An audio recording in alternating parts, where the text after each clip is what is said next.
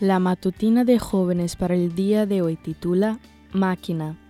Así será mi palabra que sale de mi boca.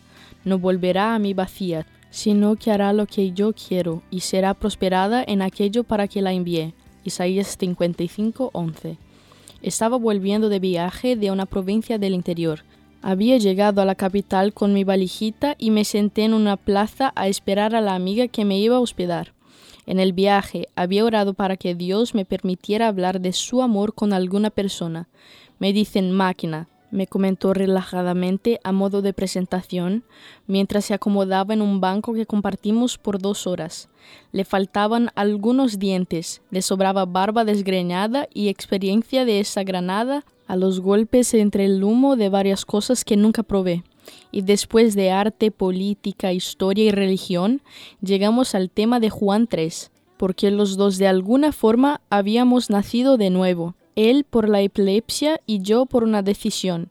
Él me recomendaba un libro nuevo de un autor secular, mientras yo luchaba para que creyera, aunque sea en el versículo 16, subrayado en mi Biblia vieja. Lo acompañaban una guitarra criolla y un nerviosismo que lo hacía pararse a cada rato para ir a pedirle a alguna persona que le regalara su cigarrillo necesario. Oré para que pudiéramos tener una buena conversación y aunque amargó varias veces, no llegó a fumar en ningún momento, porque la charla lo entretenía y se le iba la ansiedad. En algunos momentos conversaba animado y otras veces entre meditabundo y callado se quedaba mirando los caballos estáticos que peleaban en una estatua en medio de la fuente de la plaza. Cuántas cosas peleaban en su anciana cabeza también.